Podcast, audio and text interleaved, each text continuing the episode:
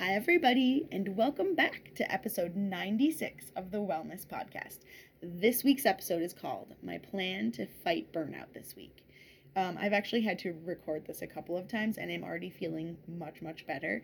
Let me just really quickly define what I mean by burnout. I'm going to tell you it's from this book that I have read called Burnout The Secret to Unlocking the Stress Cycle by Emily and Amelia Nagoski. It's amazing. And the more that I like work on this episode, I, I think I'm going to read it again, the book. Um, I did talk about some of this stuff in a previous episode called uh, Completing the Stress Cycle, which was kind of about the election of, oh my gosh, 2020, maybe? Yeah. So I am going to talk about it this week, but in a different way and, and using different information that I now know from having read the book. Okay. So I realized, let me just talk about definition first burnout. Um, that I am feeling burned out from like emotional work slash home related things, but also just I finished a big project a couple weeks ago. Well, before the break, I talked about a couple episodes ago. I talked about um, like finishing a big push of a project, and I don't know if I said it in the podcast or just to my students, but I said when I finish my grading this semester I'm going to watch a movie and drink hot chocolate and eat popcorn. I never did that. And I did take a break. So I did finish a huge project, which was turning in my tenure file in the fall. And then I had to finish my last paper for tenure, which was due on December 25th, and I turned in on the 23rd. And I did like take a vacation with my family and I went skiing, which was very lovely. And I'm, I'm like super lucky to be able to do that.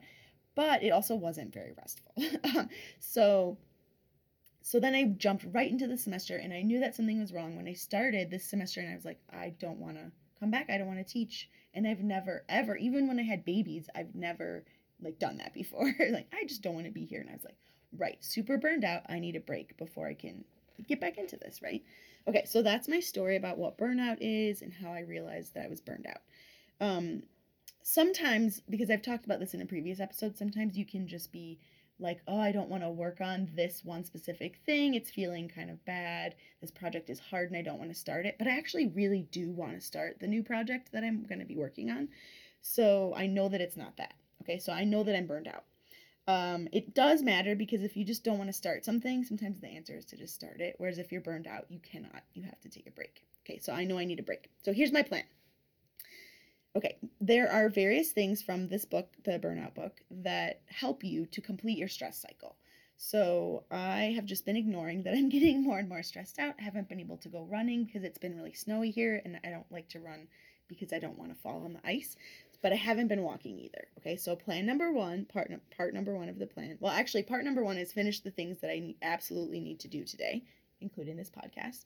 And then push whatever I can to Monday and know that I will do a much better job later once I take this break. Okay. So thing number one is gonna be after that, um, go for a long walk and hopefully call a friend, um, go to my favorite coffee shop like on the way to the park and get a coffee.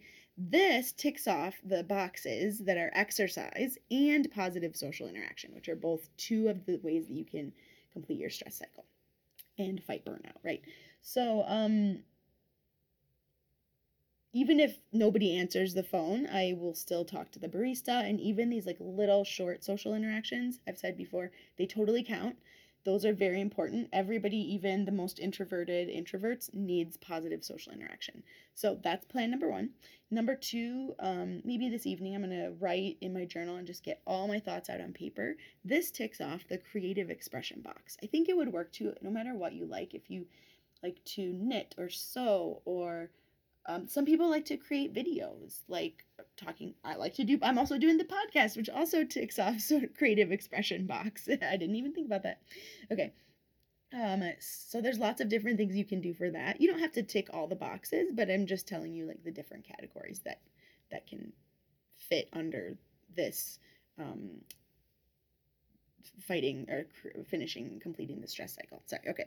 So number three i decided that maybe tonight after my kids go to sleep i'm going to do my staring out the window with tea. I talked about this a long time ago and haven't talked about it for a while but sometimes when i was feeling really really burned out during the pandemic like the part when we were alone with kids in the house trying to do our jobs the really like you know lockdown part of the pandemic, I would just like put kids to sleep, then make tea and sit and stare out the window and do literally nothing. And that made me feel better because I was just completely overwhelmed. And the only thing you can do when you're overwhelmed is nothing. So that is my plan. Sometimes I think that I want to watch a movie that though um watching a movie if it was funny would tick off the laughter box. So also laughing laughing my gosh, laughing helps, and um, crying could help too sometimes. Um, I have like this movie that I really like to watch that makes me cry every time for some reason. What is it called? Eternal Sunshine of the Spotless Mind. I haven't watched it for a long time, but um, and I won't tell you why it makes me cry because anyway. But it, it, it every time for some reason I'm just like. Um, it's really good if you haven't seen it. It's, it's, a little old, but it's it's still really good. And um, so laughing or crying would work too, but that's not part of my plan today. Just doing nothing. And then number four is also important and wasn't particularly part of the book, but it's important for me. Is forgive myself for how slowly I'm going to do work today and for not finishing everything that I had planned to finish today, and um, you know, like I said, changing my schedule to reflect this extra time on Monday. Like, I'm going to have to push something back, and that's okay because I need to do this to be able to do that work better. If I don't take this time, I will also be slow on Monday, right? And yeah. Okay, so really, step number one was recognize that I'm burned out and come up with a plan. Okay. Oh, some other things that also work for burnout from the book are hugging somebody. It can be 20 seconds, it can be less long, but like um, cuddles, hugs, whatever. That's all really helpful. Taking deep breaths. I've talked a lot about the box breathing, like take, breathe in for four, hold for four, breathe out for four, hold for four. That works really well. Tensing and relaxing all of your muscles also works really well.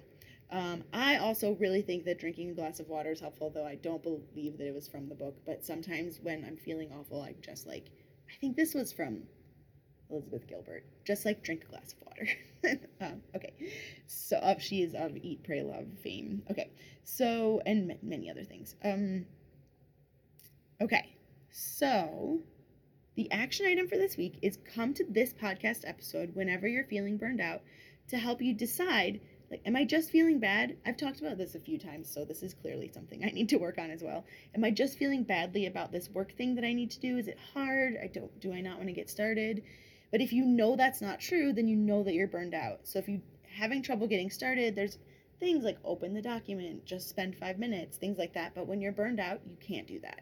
You need to appreciate I'm burned out, and then go ahead and pick as many things that you need to do um, to help you stop feeling that way. So you may need to complete your stress cycle with exercise and hugs and laughter and crying, whatever. Like you may need more than one of the things um, yeah, some of the things like water and um, staring out the window I made up, but I still think they're really good for me for completing my stress cycle.